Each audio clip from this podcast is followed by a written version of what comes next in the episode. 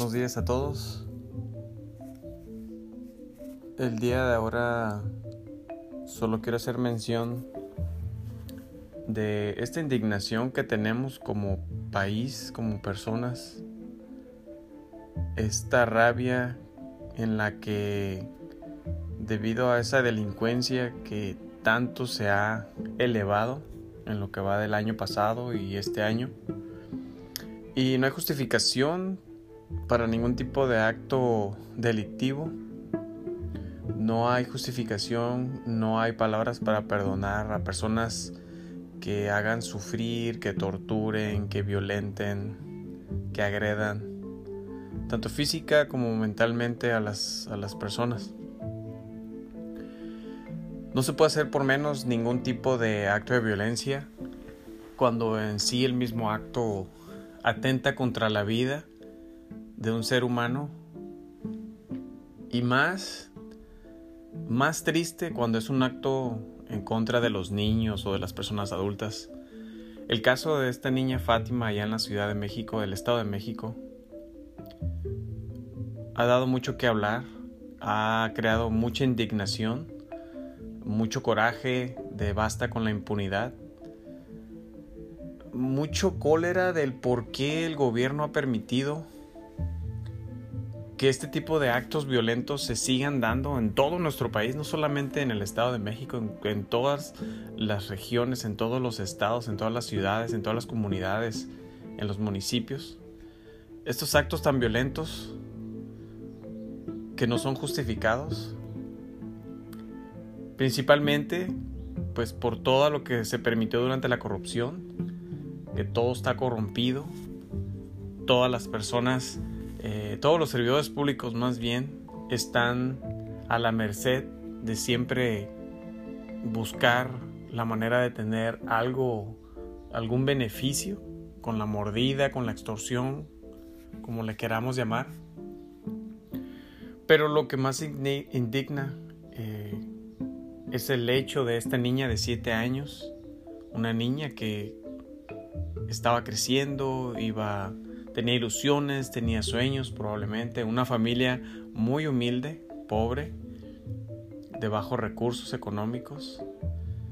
Y es indignante ver cómo en esa escuela pues no les importó dejarla afuera, eh, no estar al pendiente de, de ver con quién se fue no tomarse el tiempo de tratar de contactar a algún familiar porque deberían o deben de tener contactos de los padres, de tíos, eh, amigos, cualquier familiar directo de un niño, un estudiante, este, de la escuela debe contar con esa información.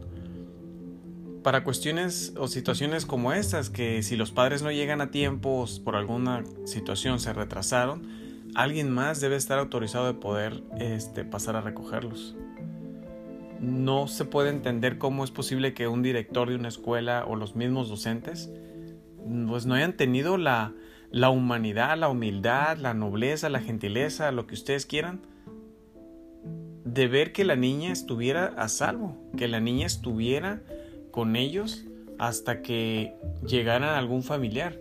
No es responsabilidad de los docentes, una vez terminadas las, las clases, hacerse responsable de los niños. Es nosotros como padres debemos de ser responsables y estar conscientes que hay un horario, que hay que llegar a tiempo. Pero independientemente de eso, ¿dónde queda esa parte, esa, esa importancia del cuidado que ellos tienen o deben de tener hacia los alumnos? Por sus, para salvar su seguridad, su integridad, todo. Era una niña de 7 años. Es, es de mucho coraje. Da rabia, la verdad. Ver ya lo que sucedió. Eh, enterarnos de que pues una persona, una mujer que vendía chicharrones o algo así ahí por la escuela es quien se la lleva. Eh, ¿A quién se la entrega? Pues no sabemos. Este, supuestamente en la necropsia no se detecta que se hayan este, removido órganos desafortunadamente fue violentada físicamente, fue torturada y fue asesinada. Pero créanme que es una rabia, es una impotencia el ver estos casos y que no se actúe de manera inmediata. El gobierno debe tener mano dura en ese tipo de situaciones y esta persona o estas personas que participaron en llevarse y hacerle todo esto a la niña deben de, pagar con cadena perpetua. Pienso que ese es el mejor castigo o el mayor castigo que se le debe dar a este tipo de violadores, asesinos. Este, porque si los, si los si les dan la pena de muerte, que aquí en México todavía no está, eh, no se lleva a cabo, pero si en un momento se hiciera, pues qué fácil, qué fácil que acabes la vida con la vida de esa persona. Eh, creo que es la salida más fácil para ellos, como asesinos, como personas psicópatas, este, pero como padres, como sociedad, no debemos de ver eso como un acto de justicia, yo creo que debemos de ver como acto de justicia el que esa gente pague de por vida dentro de una prisión encerrado sin la posibilidad de salir, sin fianza, sin poder tener contacto con nadie en el exterior, porque no se vale, ya basta de que sigamos eh, teniendo este tipo de actos. La estrategia que el gobierno está utilizando para tratar de, eh, garantizar una vida tranquila, de bienestar, de integridad, de, que puedas salir de tu casa con la tranquilidad de que no te va a pasar nada, ni a tu familia, de que te puedas ir a trabajar y que tus hijos estén tranquilos en la escuela sin que vaya a suscitarse algún evento como eventualidad como esta. Creo que ya estamos hartos como sociedad de que no esté sucediendo lo que el gobierno está prometiendo. Y sé que es un problema muy difícil de resolver, pero tiene que tener mano dura el gobierno, tiene que realmente tomar acciones inmediatas. Eh, hacer toda la indagación, toda la investigación, hablar también con los docentes, el director de la escuela, no para culparlos, pero sí para ver qué clase de protocolo tienen en cuanto a cuando se terminan las clases. ¿Por qué no se dan el tiempo, no se dieron el tiempo de tratar de contactar a un familiar directo de la niña? ¿Por qué dejar o permitir que la niña se quedara sola afuera? ¿Cómo es posible que no haya esa sensibilidad de que es una niña de 7 años que está expuesta a muchos salvajes, a muchos dementes, a mucho pinche violador, enfermo mental, que andan ahí en la calle esperando una oportunidad para llevar sus pinches actos nefastos. Es, es, es, no, es inaceptable, es, es demasiado el coraje, la verdad. No se puede tolerar, no se puede permitir ese tipo de cosas. Yo no sé qué le está pasando al señor presidente, yo no sé qué clase de información le están dando, cómo está llevando la estrategia de seguridad, no está funcionando, eso le podemos decir, mucha gente se lo puede decir. Y es indignación, sí, porque ya basta. Somos familia, somos una sociedad que estamos sufriendo todavía los estragos de toda esa violencia, tanto para hombres, mujeres, niños, niñas, adultos. Yo creo que ya, ya basta. En todo nuestro país la violencia se ha disparado. Se ha disparado a números desorbitantes. Nos está dejando una, un temor de salir de nuestra casa, un temor de que si voy a trabajar y mis hijos están en la escuela, pues voy a estar con el pendiente de que no, no suceda nada en la escuela, que ellos puedan estar bien, que yo pueda llegar y que estén esperándome. No podemos permitir que este gobierno no tome una acción más dura. Es necesario que el gobierno tome acciones más duras, más estrictas. Y que se revise toda la investigación. Porque aquí no se puede volver a presentar un acto como este. No es posible que el mismo director de la escuela haya permitido que la niña eh, se haya quedado afuera de la escuela esperando que llegaran por ella cuando sus padres nunca llegaron y para la, a la hora que ellos llegaron, pues la niña ya se había ido, ya se la habían llevado. Es muy indignante. Eh, la verdad es, da muchísimo coraje. Yo quería tomarme el tiempo para externar esto que es mi sentir y creo que es el sentir de mucho y lo podemos ver en las redes sociales, como la gente está compartiendo la indignación en cuanto a un acto tan violento hacia una niña de 7 años. No hay palabras para describirlo, no hay palabras para justificarlo, no hay palabras para perdonar, no hay perdón para estas personas que fueron partícipes de este acto violento. Se merecen cadena perpetua. Ojalá y los detengan, ojalá y con esa recompensa que el gobierno está dando de 2 millones de pesos para que se pueda este, dar información si alguien conoce o sabe algo o vio algo.